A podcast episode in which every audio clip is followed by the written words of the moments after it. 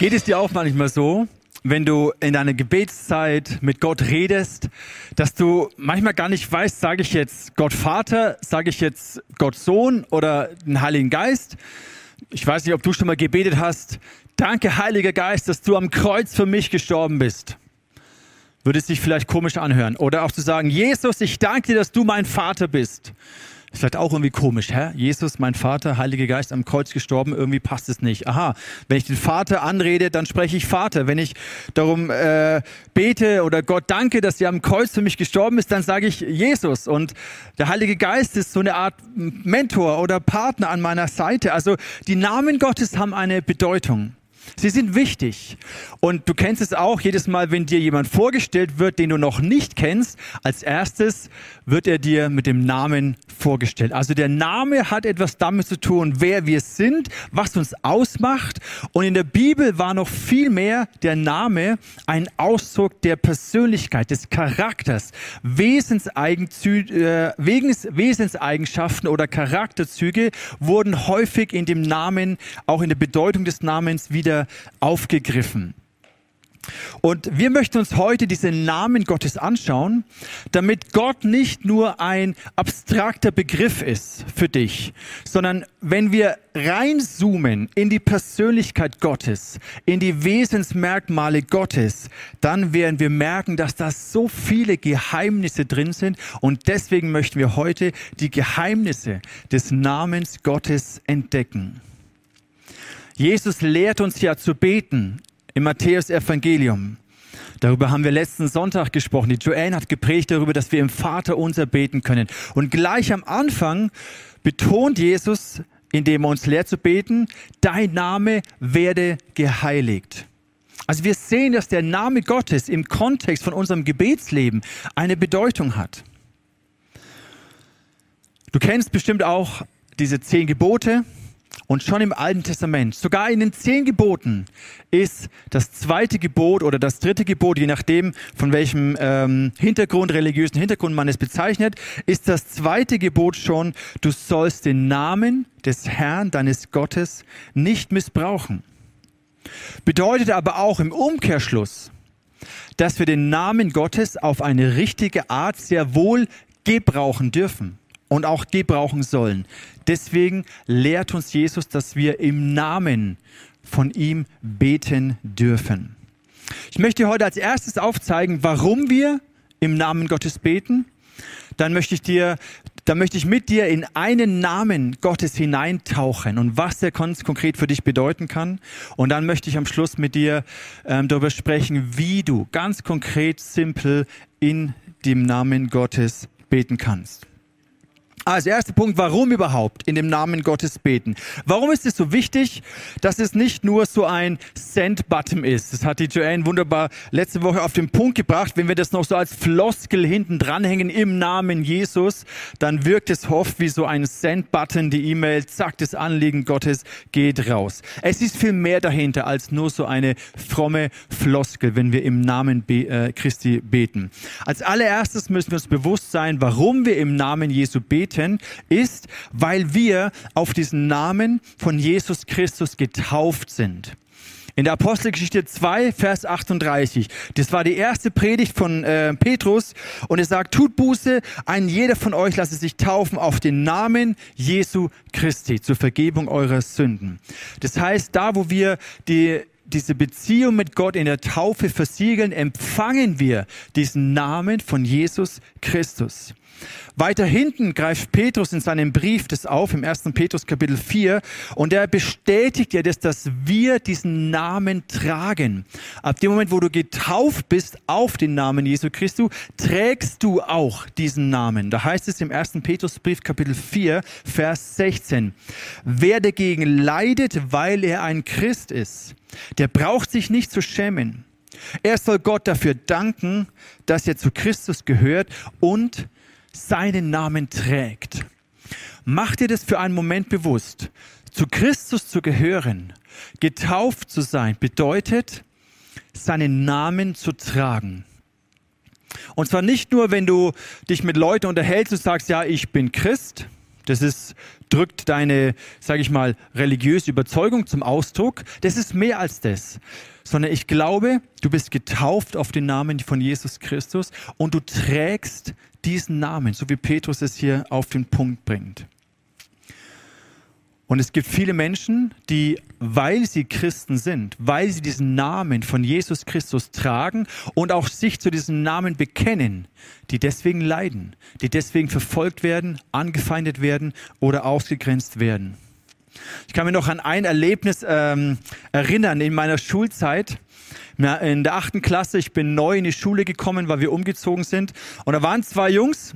Und der eine, das war so ein bisschen ein, ich sage jetzt mal, aus seinem Elternhaus rechts geprägter Mensch mit gewissen rechten Neonazi-Andenken. Und das andere war ein Linkextremer, ein Punker. Und irgendwie haben die mitbekommen, dass ich Christ bin und haben sie einen Scherz erlaubt, oder sie meinen, es war ein Scherz, kommen zu mir irgendwann in der Pause und dann halten sie mir so ein deutsches Nazi-Kreuz äh, vor den, vor den, vors Gesicht und sagen, hey, du bist doch Christ, knie nieder und bete. Und irgendwie fanden sie es anscheinend witzig. Ich fand es in dem Moment überhaupt nicht witzig.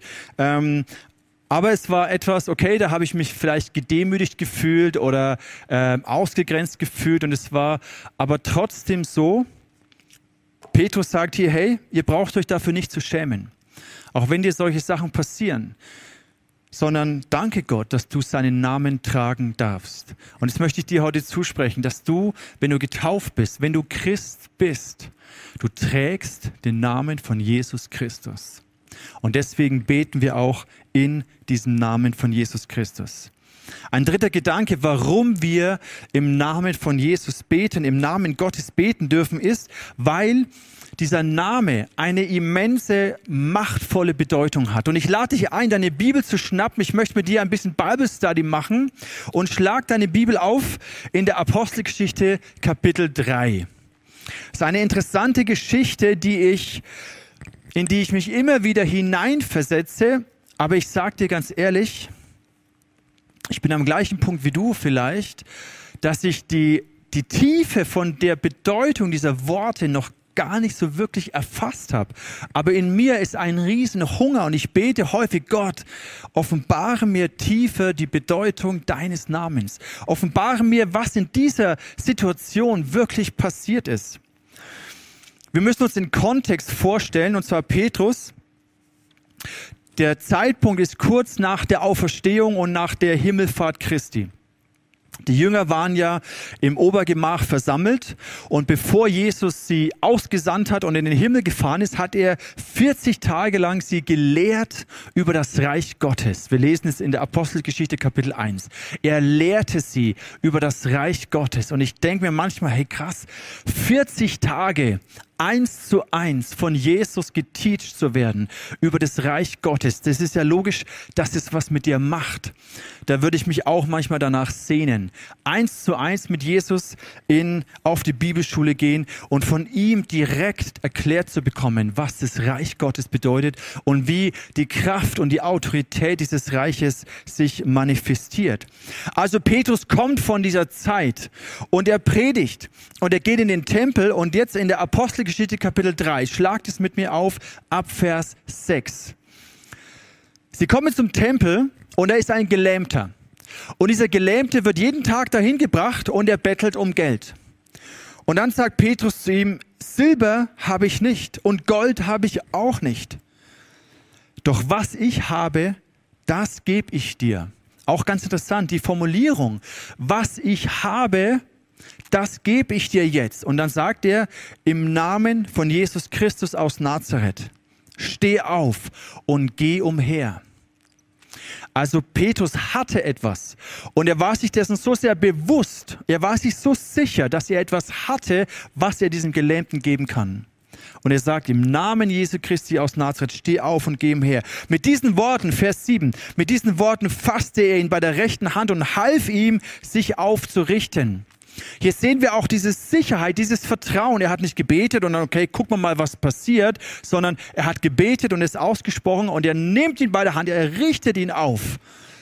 Und dann heißt es hier, im selben Augenblick kam Kraft in die Füße des Gelähmten und seine Gelenke wurden fest. Er sprang auf und tatsächlich, seine Beine trugen ihn. Er konnte gehen. Und es war ein Riesenspektakel. Alle haben das gesehen, alle kannten ihn. Ein Riesenheilungswunder. Und alle fragen sich, wie ist das passiert? Wie hat er das gemacht? Und jetzt kommt die Erklärung und die ist essentiell. Vers 16. Schau den an in deiner Bibel. Lies mit, lies rein. Und das ist dieser Vers, wo ich oft sage, Gott, ich will das begreifen. Ich komme mir manchmal so vor, dass ich an der Oberfläche kratze von dem, was hier in diesem Vers steht. Ich hätte auch gern 40 Tage Bible Teaching mit Jesus. Und im Vers 16 sagt Petrus, er erklärt es den Leuten. Und er sagte, und jetzt ist der Mann, den ihr seht und den ihr alle kennt, durch sein Vertrauen in den Namen Jesu und durch die Macht dieses Namens von seiner Lähmung geheilt worden. Der Glaube, den Jesus in ihm geweckt hat, ist, hat ihn vollständig gesund gemacht. Das könnt ihr alle bezeugen.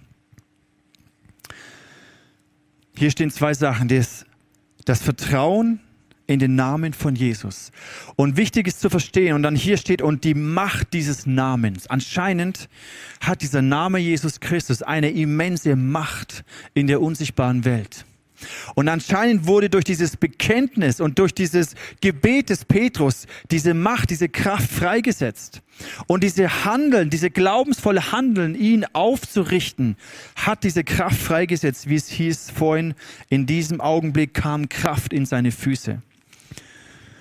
Wichtig ist zu verstehen, der Name von Jesus ist nicht einfach eine, eine Art Zauberformel, die ich benutzen kann. Ist nicht einfach eine Floskel, dass ich sage, okay, ich proklamiere irgendwie was rum im Namen von Jesus und dann passieren irgendwelche Wunder. Eine interessante Geschichte in der Apostelgeschichte, ein paar Kapitel weiter, im Kapitel 19 ist eine, eine Situation, wo einige so Geisterbeschwörer gesehen haben, okay, wenn der Paulus in dem Namen von Jesus Geister austreibt, dann funktioniert es, also machen wir das auch. Und haben dann auch angefangen, wollten irgendwelche Geister auszutreiben im Namen von Jesus, eine abgefahrene Geschichte. Und dann im Vers ähm, 15, dann heißt es, dieser böse Geist antwortete und sprach zu ihnen, Jesus kenne ich wohl, von Paulus weiß ich wohl, aber wer seid ihr? Und dann hat er sie irgendwie, ist er auf losgegangen, hat sie komplett verprügelt. Und was wir hier sehen ist, der Name von Jesus, da ist eine immense Macht drin.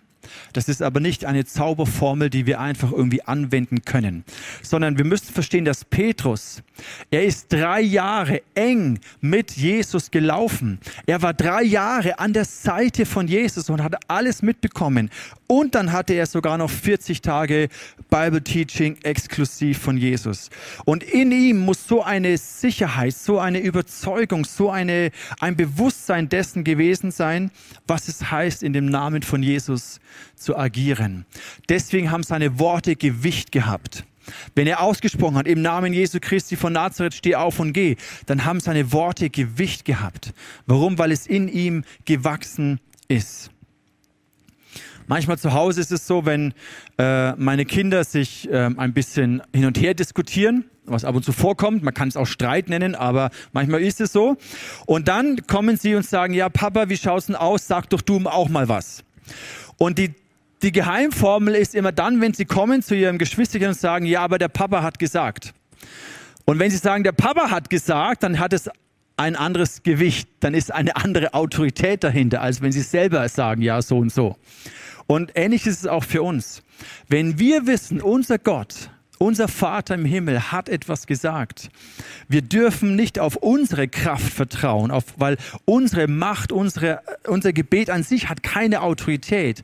Aber in dem Namen Gottes zu beten, in dem Namen von Jesus Christus zu beten, dann stehen wir eben nicht in unserer eigenen ähm, Autorität, sondern in der Autorität dieses Namens. Und das zu entdecken, ist ein Riesengeheimnis. Und es wünsche ich dir, dass du auch nicht nur an der Oberfläche kratzt und das so als eine Formel anhängst, sondern dass wir gemeinsam, und da stehe ich genauso am Anfang wie du, dass wir das mehr entdecken, was es bedeutet.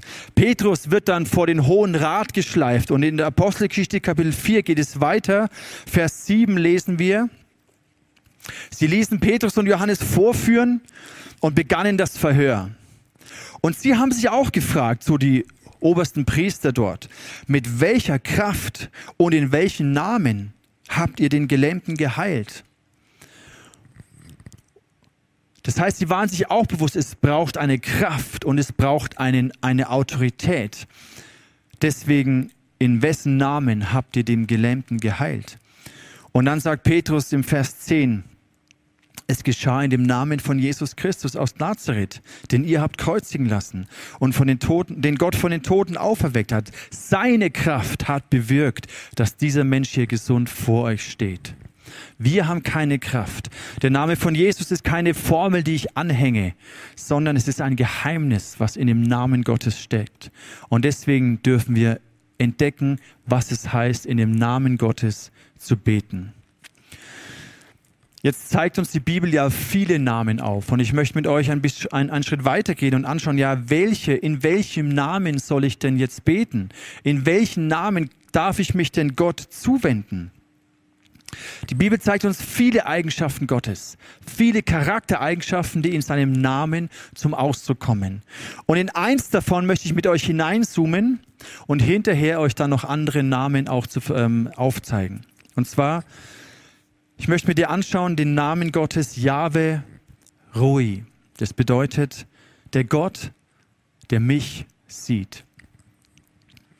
Und dazu lade ich dich ein, in eine Geschichte mit mir einzutauchen. Eine Geschichte von einer Frau aus dem ersten Buch Mose lesen wir das im Kapitel 16.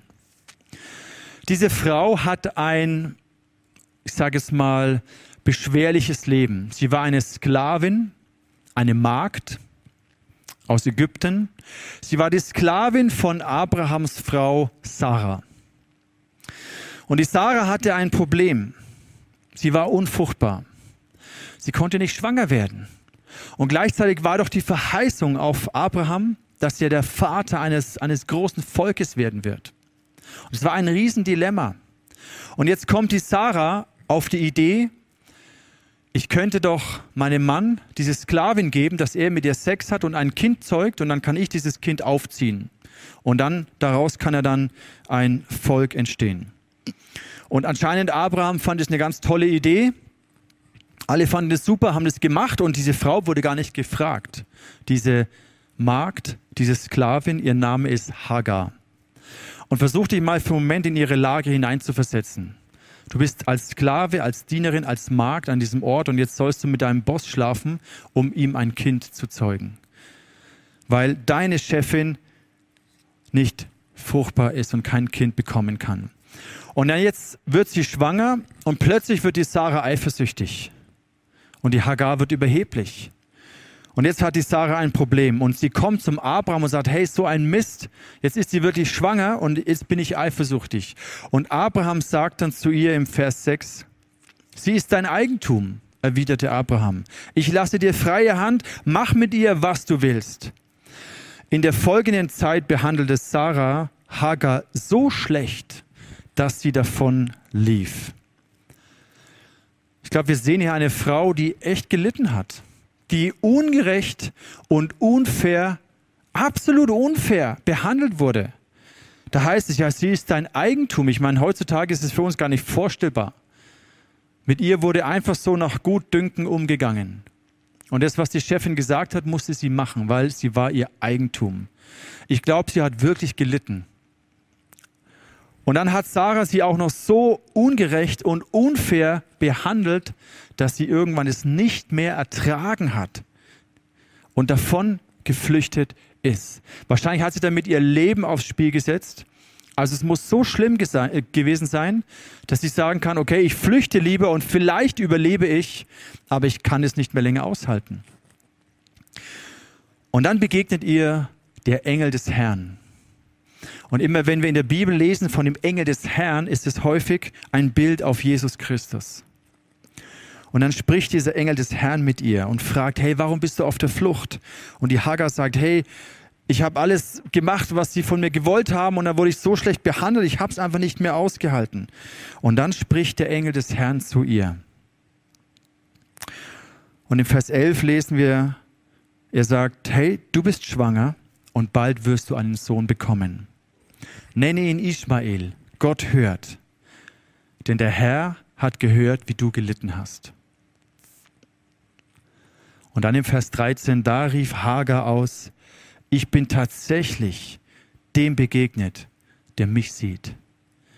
Darum nannte sie den Herrn, der mit ihr gesprochen hatte, du bist der Gott, der mich sieht. Du bist Jahwe Roi.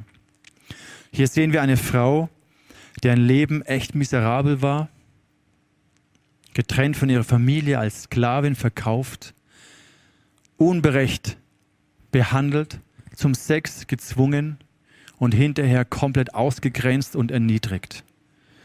Und Gott sagt, ich sehe dich.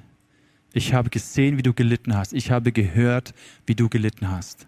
Ich habe gesehen, was dir widerfahren ist. Und du bist mir nicht gleichgültig. Es ist nicht faszinierend, dass Gott eine, eine Sklavin aus Ägypten, dass er ihr so begegnet. Ich glaube, weil es in seinem Charakter, in zutiefst seinem Charakter entspricht. Es ist ein Wesenszug Gottes. Er sieht die Not dieser Frau und er begegnet ihr in ihrer Not. Und in diesem Moment hat die Hagar den lebendigen Gott kennengelernt und sagt, hey krass, du bist der Gott, der mich sieht. Vielleicht geht es dir in deinem Leben ähnlich. Wahrscheinlich nicht so extrem, dass du als Sklavin irgendwo verkauft wirst und zum Sex gezwungen wirst oder irgendwas. Aber vielleicht gibt es auch Situationen, wo du dich ungerecht behandelt fühlst, wo du deine Gedanken kreisen in deinem Kopf, du bist auf der Flucht, vielleicht innerlich auf der Flucht. Du flüchtest vor deinen Ängsten, du flüchtest vor Beziehungen, du flüchtest vor Dingen, die dir wehtun. Und dann möchte Gott dir begegnen als der Gott, der dich sieht. Und vielleicht kannst du dich mit, diesem, mit dieser jungen Frau identifizieren. Die nächsten Minuten gebe ich dir Einblick in die Gedanken einer Frau, die auch diesem Gott begegnet ist. Der Gott, der sie sieht. Ich nenne sie Sarah.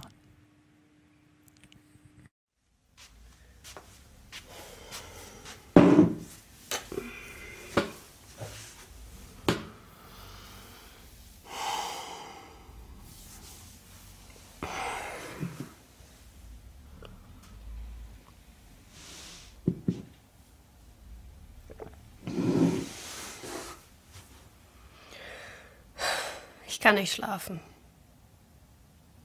Es ist halb drei. Und in drei Stunden muss ich wieder aufstehen.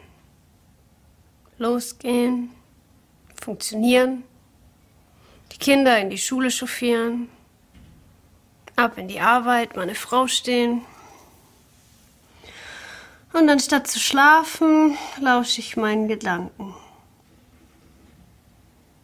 die sich drehen und drehen, wie mein Körper im Bett von der einen auf die andere Seite. Und in meinen Gedanken streite ich mit meinem Chef über seinen ach so sicheren Weg aus der Pleite und seine ach so sinnvollen Maßnahmen, die ich in ihrer ganzen Weite ja sowieso nicht verstehe. Und ich reg mich auf und ich bin wach. Und gleite weiter und lande bei dir. Wo bist du gerade? Bist du hier? Du versprichst so oft, dass du hier bist, aber bist du genau jetzt auch bei mir?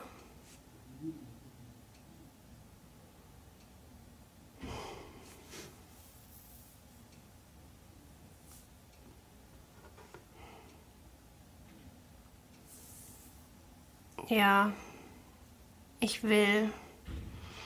Ich beschließe dir das zu glauben und ich, ich will mal wieder üben zu vertrauen. Ich glaube, du bist hier bei mir. Auch wenn ich nicht mehr kann. Wenn ich wütend bin und dann... Oh, dann merke ich, dass ich für meinen Stress auch ein bisschen selbstverantwortlich bin.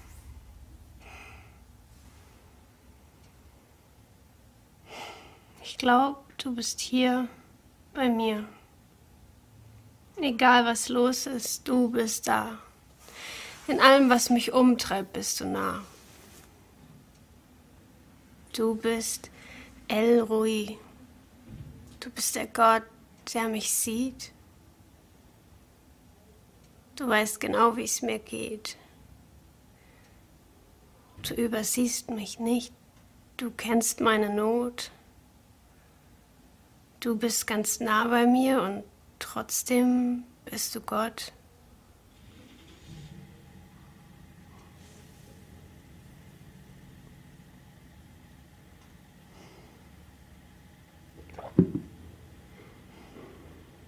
Aber wenn ich vor Stress kaum atmen kann, wenn, wenn die Deadlines näher kommen und dann, dann finde ich keine Minute, um zu hören, was du sagst. Deine Kraft, die, die kommt nicht bei mir an, da ist so viel, was mich plagt.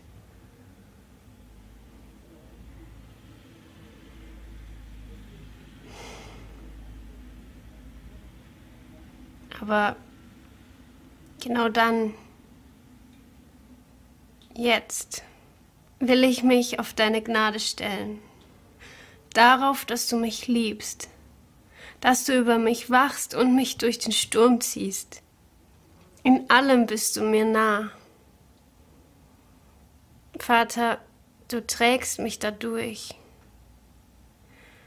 Du bist bei mir, in den Sorgen und in der Furcht. Du bist El Rui. Du bist der Gott, der mich sieht. Du weißt genau, wie es mir geht. Du übersiehst mich nicht. Du kennst meine Not. Du bist ganz nah bei mir. Und trotzdem bist du Gott.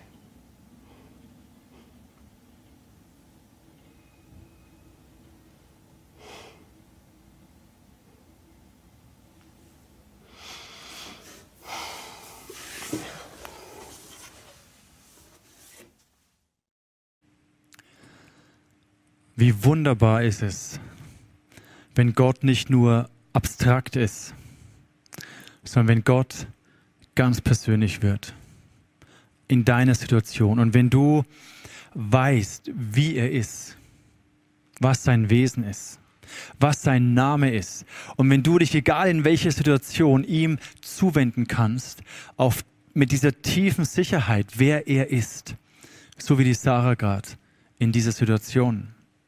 Es gibt so viel mehr wunderbare Namen Gottes, die wir entdecken dürfen. Da gibt es Jahwe Rapha, der Herr ist mein Arzt. Jahwe Jireh, wie ich es vorhin schon gesagt habe, der Herr ist mein Versorger. Jahwe Nissi, der Herr ist mein Banner, mein Siegeszeichen. Und wenn ich dieses Zeichen sehe, dann weiß ich, wofür ich kämpfe, wofür es sich lohnt zu kämpfen. Es gibt so viel mehr zu entdecken, was die Wesenszüge Gottes sind. Und auf dieser Grundlage können wir dann beten und uns Gott zuwenden. Und ich lade dich ein, für dich zu Hause diese Namen für dich selber zu vertiefen. Du siehst hier einen QR-Code eingeblendet und damit kannst du, wenn du das einscannst, findest du den Ordner mit dem Skript. Es ist ein Auszug auch dem, aus dem Buch von Leo und Susanna Bigger über diese Art zu beten. Und hier siehst du nochmal eine Übersicht verschiedener Namen und Wesenszüge Gottes. Und es, können, es kann dir helfen zu beten.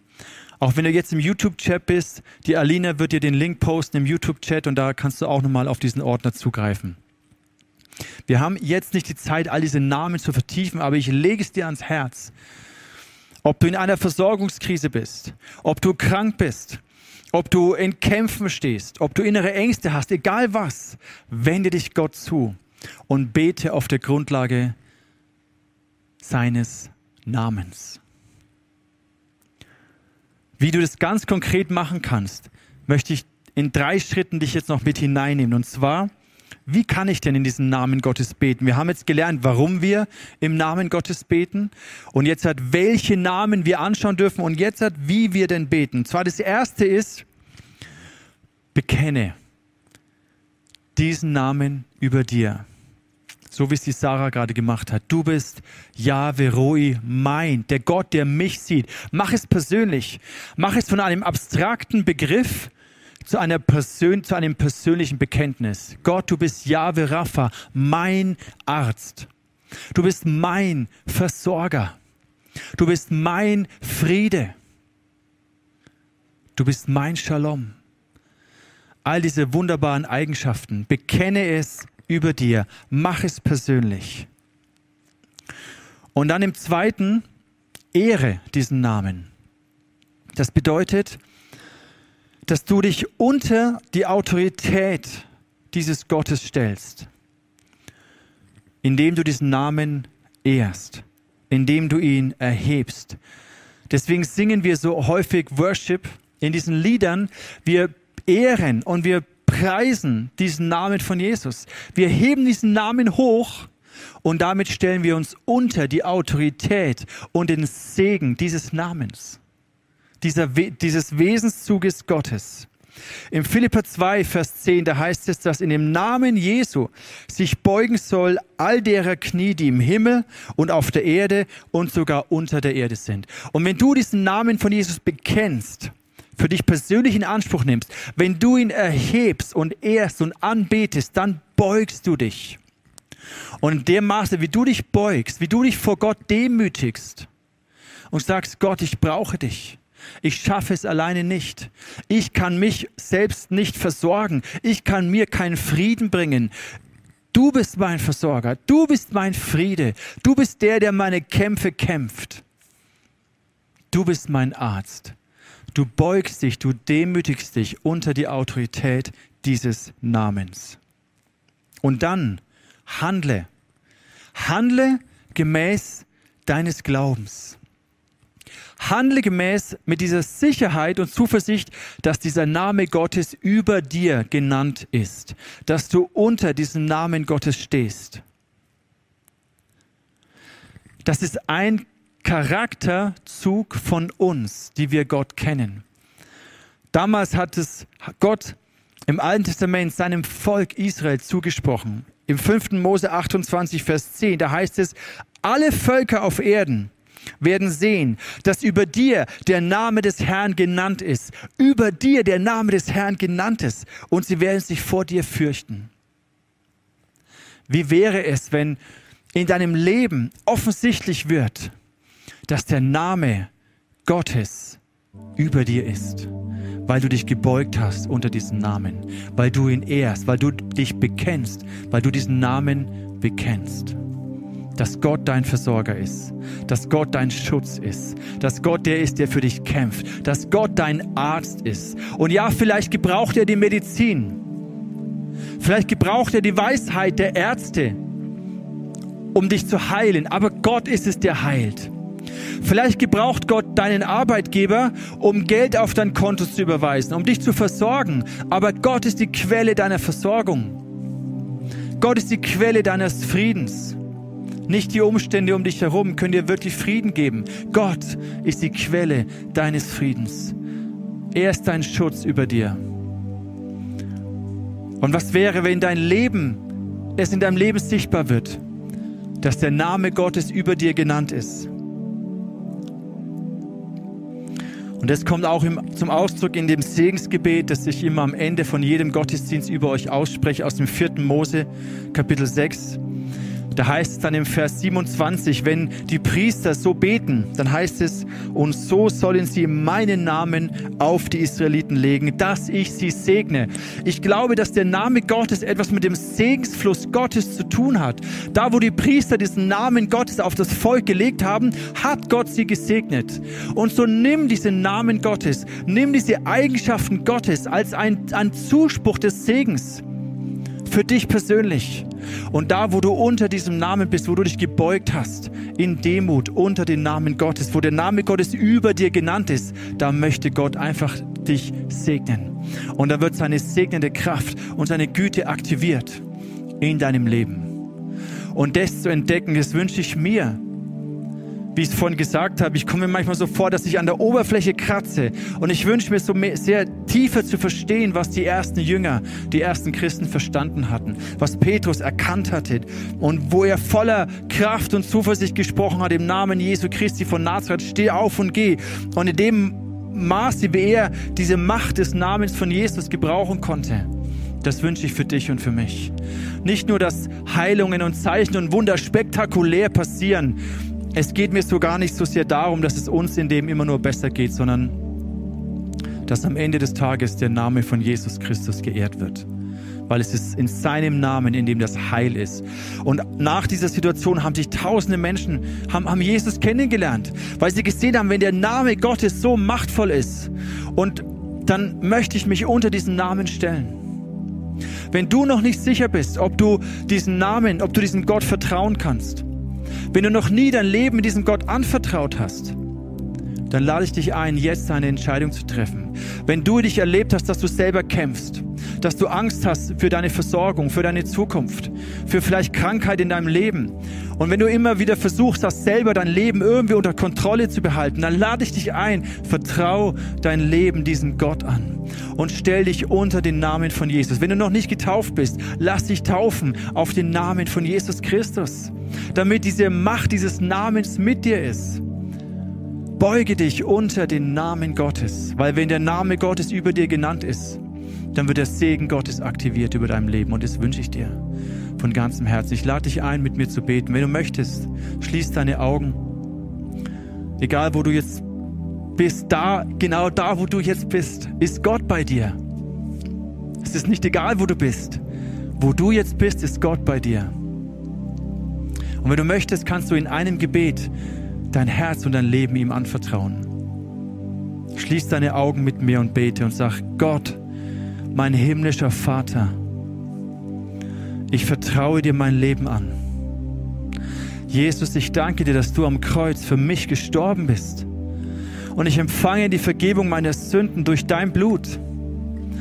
Ich gebe dir mein Leben, ich beuge mich vor dir und ich stelle mich unter dich und deine Autorität. Und ich empfange deinen Namen über mir.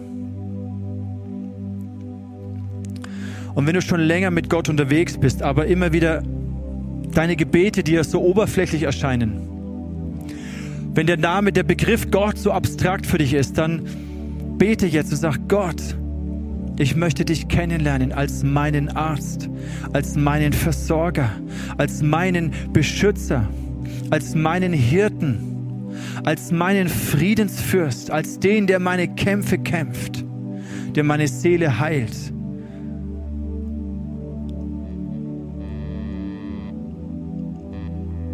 Vater, ich danke dir, Vater im Himmel, dass wir dir so wichtig sind, dass ich dir so wichtig bin, dass du der Gott bist, der mich sieht.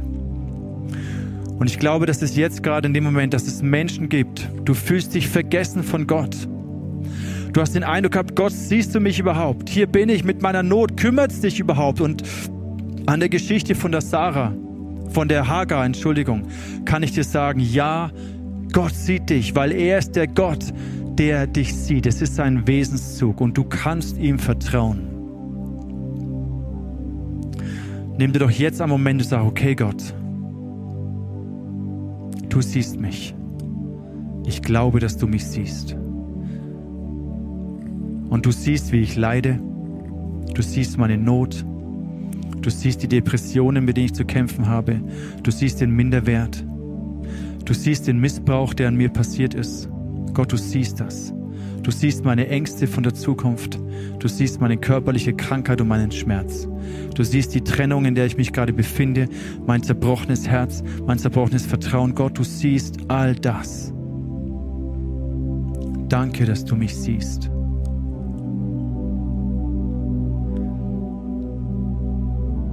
Ich vertraue dir mein Leben an.